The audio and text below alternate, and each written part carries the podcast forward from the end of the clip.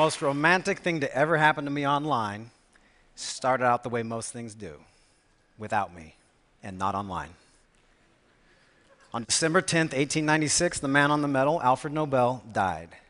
100 years later, exactly, actually, December 10th, 1996, this charming lady, Wisława Szymborska, won the Nobel Prize for Literature. She's a Polish poet. She's a big deal, obviously, but back in 96, I thought I had never heard of her. And when I checked out her work, I found this sweet little poem, Four in the Morning.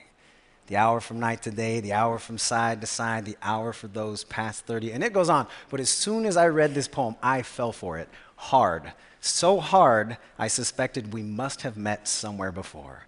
Had I shared an elevator ride with this poem, did I flirt with this poem in a coffee shop somewhere? I could not place it, and it bugged me. And then in the coming week or two, I would just be watching an old movie, and this would happen. Well, you should have come to the first party. We didn't get home till around four in the morning. My roommates would have the TV on, and this would happen. Oh, Boy, I was up till four in the morning watching that Omen trilogy. Be listening to music, and this would happen. It's four o'clock in the morning. So you can see what was going on, right? Obviously, the demigods of coincidence were just messing with me. Some people get a number stuck in their head. You may recognize a certain name or a tune. Some people get nothing, but four in the morning was in me now, but mildly, like a groin injury.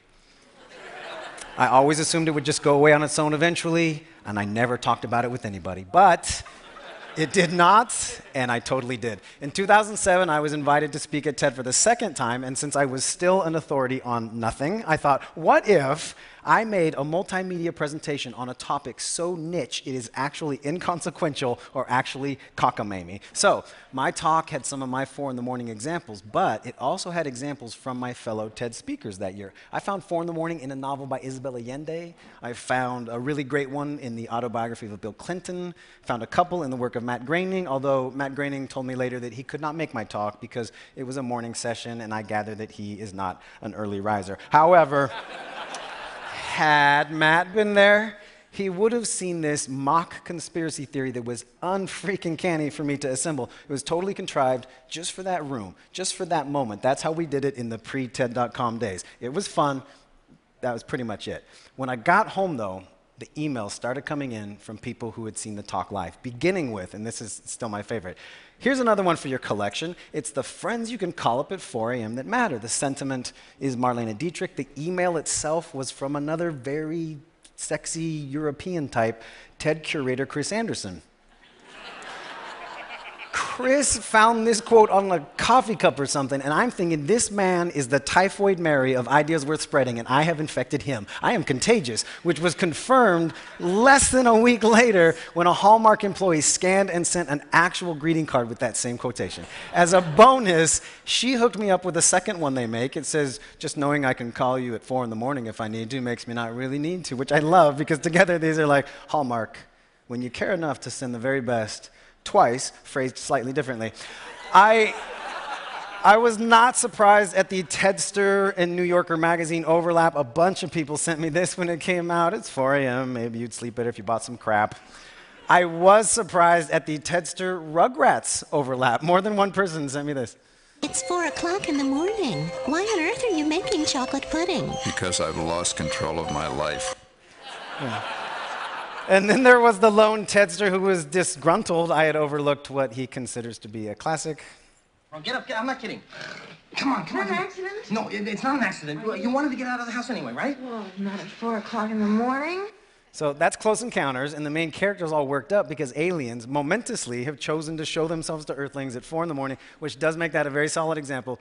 Those were all really solid examples. They did not get me any closer to understanding why I thought I recognized this one particular poem, but they followed the pattern. They played along, right? 4 in the morning as this scapegoat hour when all these dramatic occurrences allegedly occur.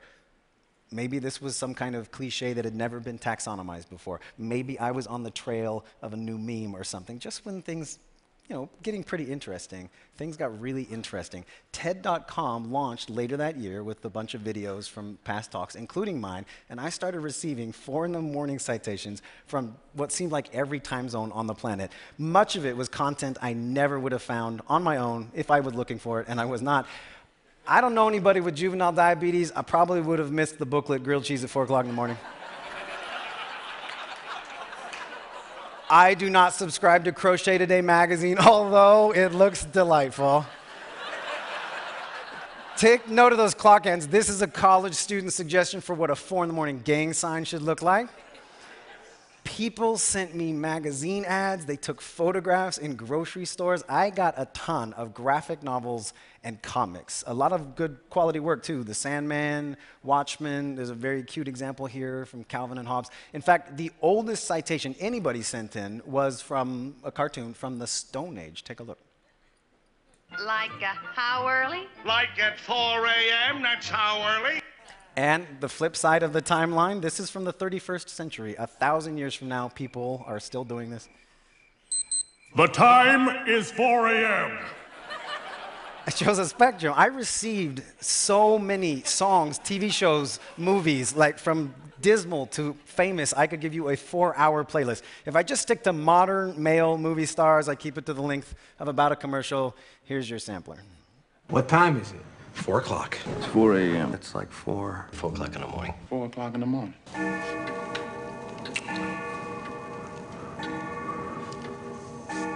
I'm afraid it's the witching hour. 4 a.m. Four o'clock. 4 o'clock in the morning. Four in the morning. It's 4 a.m. We're supposed to be back here at 4 o'clock. 4 o'clock if we're bored. We don't return here until 4 o'clock. Oh, 400, 4 a.m.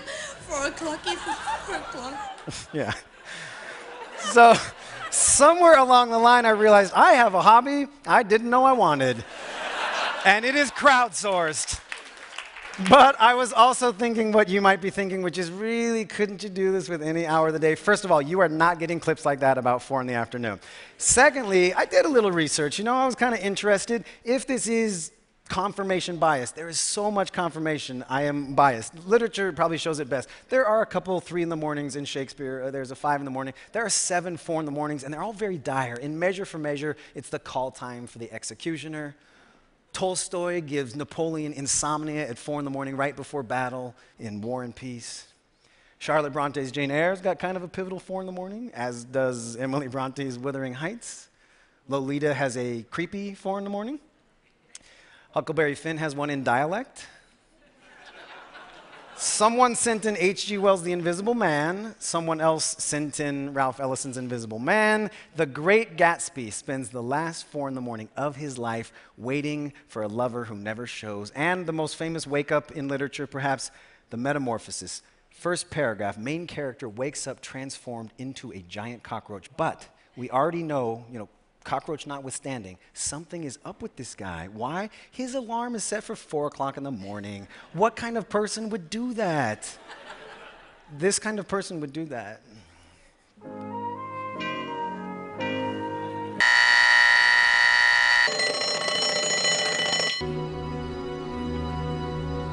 Top of the hour, time for the morning news. But of course, there is no news yet. Everyone's still asleep in their comfy, comfy beds. Exactly.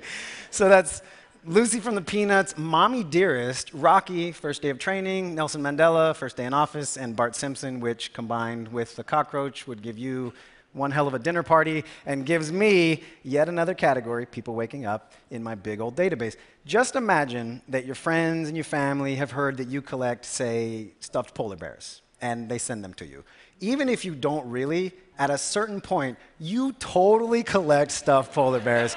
and your collection is probably pretty kick ass. And when I got to that point, I embraced it. I got my curator on. I started fact checking, downloading, illegally screen grabbing. I started archiving. My hobby had become a habit, and my habit gave me possibly the world's most eclectic Netflix queue. At one point, it went Guys and Dolls the Musical, Last Tango in Paris, Diary of a Wimpy Kid, Porn Star, Legend of Ron Jeremy. Why Porn Star, Legend of Ron Jeremy? Because someone told me I would find this clip there. I was born in Flushing, Queens on March uh, 12, 1953, 4 o'clock in the morning. Of course he was. Yeah. Not only does it seem to make sense, it also answers the question what do Ron Jeremy and Simone de Beauvoir have in common? Simone de Beauvoir begins her entire autobiography with the sentence, I was born at 4 o'clock in the morning, which I had because someone else had emailed it to me. And when they did, I had another bump up in my intrigue for this because porn star Ron Jeremy and feminist Simone de Beauvoir are not just different people. They are different people that have this thing connecting them. And I did not know if that is trivia or knowledge or inadvertent expertise, but I did wonder is there maybe a cooler way to do this? So, last October, in gentleman scholar tradition, I put the entire collection online as Museum of Four in the Morning. You can click on that red refresh button. It will take you at random to one of hundreds of snippets that are in the collection. Here is a knockout poem by Billy Collins called Forgetfulness. No wonder you rise in the middle of the night to look up the date of a famous battle in a book on war. No wonder the moon in the window seems to have drifted out of a love poem that you used to know by heart. So, the first hour of this project was satisfying. A Bollywood actor sang a line on a DVD in a cafe half a globe away. A teenager made an Instagram video of it and sent it to me, a stranger.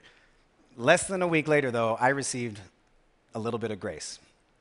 I received a poignant tweet.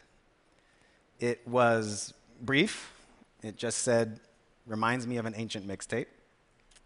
The name was a pseudonym, actually, or a pseudo pseudonym. As soon as I saw the initials and the profile pic, I knew immediately, my whole body knew immediately who this was, and I knew immediately what mixtape she was talking about. LD was my college romance. This is in the early 90s. I was an undergrad. She was a grad student in the library sciences department. Not the kind of librarian that takes her glasses off, lets her hair down, suddenly she's smoking hot. She was already smoking hot. She was super dorky. And we had a December May romance, meaning we started dating in December, and by May, she had graduated and became my one that got away. But her mixtape did not get away.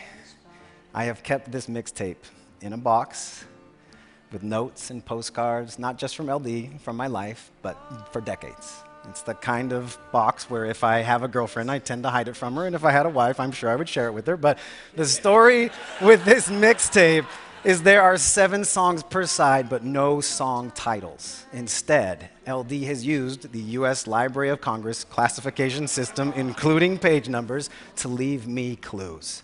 When I got this mixtape, I put it in my cassette player. I took it to the campus library, her library. I found 14 books on the shelves. I remember bringing them all to my favorite corner table, and I read poems paired to songs like Food to Wine, paired, I can tell you, like saddle shoes to a cobalt blue vintage cotton dress. I did this again last October. I'm sitting there, I got new earbuds, old Walkman. I realized this is just the kind of extravagance I used to take for granted, even when I was extravagant. And then I thought, good for him. PG is Slavic literature. 7000 series is Polish literature. Z9824 is a collection of 70 poems. Page 31 is Wisława Szymborska's poem paired with Paul Simon's Peace Like a River.